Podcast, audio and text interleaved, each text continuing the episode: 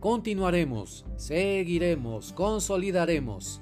Estas fueron quizá las palabras más repetidas en el discurso de Claudia Sheinbaum al cierre de su pre-campaña electoral, esto fue en la Ciudad de México el pasado 18 de enero, en el Monumento a la Revolución.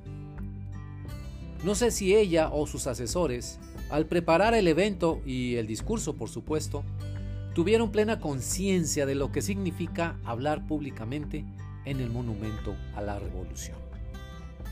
Antes que nada, bienvenidos a Mirada al Mundo, un espacio de opinión editorial les habla Rogelio Ríos Herrán, periodista independiente de Monterrey, México, la Sultana del Norte. Mi comentario de hoy lo dedico a Claudia Sheinbaum, a su cierre de precampaña, y lo he titulado Claudia Sheinbaum, continuidad sin diálogo. Continuamos.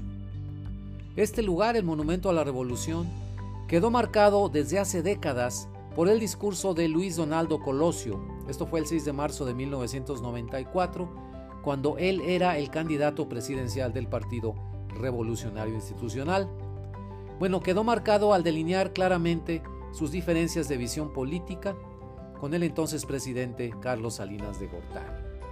Lo de Colosio fue una pieza oratoria de excelencia, una revisión crítica del gobierno presidido por su propio partido, por el PRI, y una afirmación de su identidad como candidato presidencial ubicado a la distancia precisa de Carlos Salinas, el presidente, como para mantener su autonomía.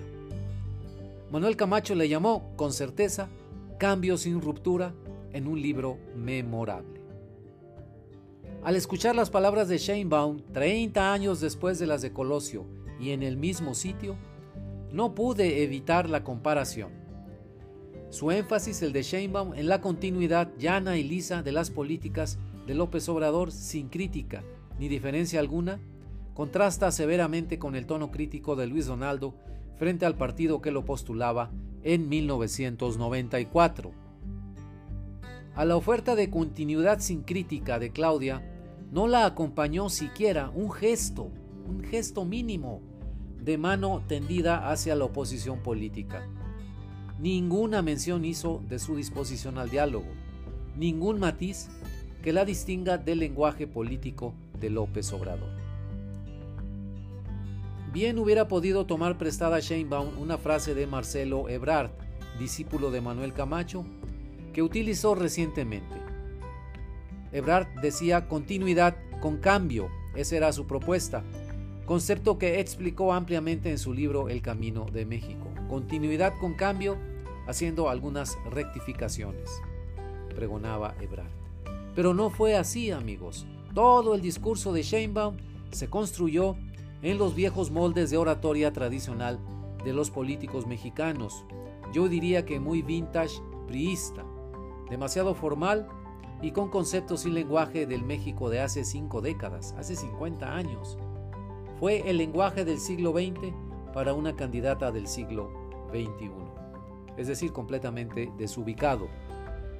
Destaco de entre sus palabras lo siguiente, voy a citar textualmente varios puntos con eh, algunos de los conceptos que manejó Sheinbaum en ese discurso. Número uno, no creo exagerar, dijo Claudia Sheinbaum, al decir que somos el movimiento social político más fuerte de todo el planeta, porque sabemos que la unidad se da en la lucha, en las acciones, en las definiciones, en nuestra democracia interna, en los principios y que la unidad es con el pueblo y para la transformación.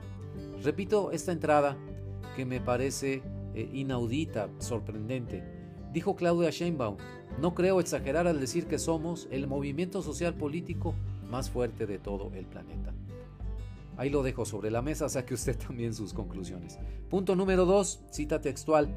La democracia en nuestro país no es un arma de la derecha, del conservadurismo, no. Es una arma de la lucha del pueblo de México. La lucha por la democracia es el origen de nuestro movimiento. Número 3. También cita textual. Nosotros somos herederos, dijo Claudia, de Hidalgo, de Morelos, de Leona Vicario, de Josefa Ortiz de Domínguez, de Benito Juárez, de los liberales mexicanos, de Madero, de Villa, de Zapata, de los Flores Magón, de Felipe Carrillo Puerto, de Elvia Carrillo Puerto, del general Lázaro Cárdenas de Mújica de Felipe Ángeles, de las Adelitas, de las sufragistas, de los estudiantes de 1968. Vaya una lista larga que hizo. Punto número 4, cita textual.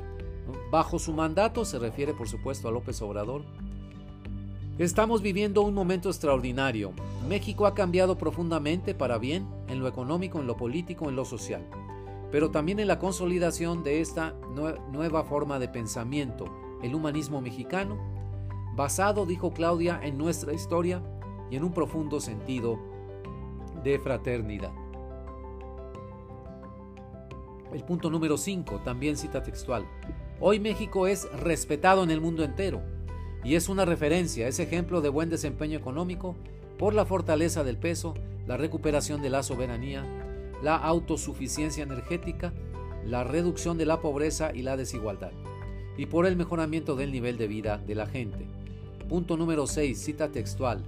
Encabezamos un proyecto humanista, agregó Sheinbaum, en el que caben empresarios, clases medias, todas las profesiones, oficios, todas las religiones y todos los libres pensadores, pero que tiene claro que no puede traicionar nuestra historia y la dignidad del pueblo de México en su anhelo de democracia, justicia y libertad. Último punto, el número 7, cita textual. Hemos hecho a lo largo de todos estos años lo que parecía imposible, la revolución de las conciencias, de la mente del pueblo de México. Les convoco a seguir transformando a México, a continuar su renacimiento y regeneración. Bueno, hasta aquí estos siete conceptos que manejó Claudia Sheinbaum en su discurso de cierre de precampaña. Les hago unas preguntas, estimados amigos. ¿Les suenan familiares, estimados amigos, las frases y conceptos de Claudia? ¿En dónde las han oído antes? ¿Cuál es su aportación a un lenguaje político distintivo y fresco en su candidatura? Por favor, saque cada uno de ustedes sus conclusiones. En conclusión, si bien fue apenas el cierre de la precampaña, Sheinbaum no volverá al monumento a la revolución a dar otro discurso para el cierre de su próxima campaña formal. Lo hará en otro lado, me parece que lo va a hacer en el Zócalo de la Ciudad de México. Eso se los confirmo después. La oportunidad para definir su identidad como candidata en un lugar políticamente significativo en México se perdió irremediablemente Claudia Sheinbaum no se abrió al diálogo político, solo ofreció continuidad sin cambio. Muchas gracias y nos vemos en la próxima. Hasta pronto.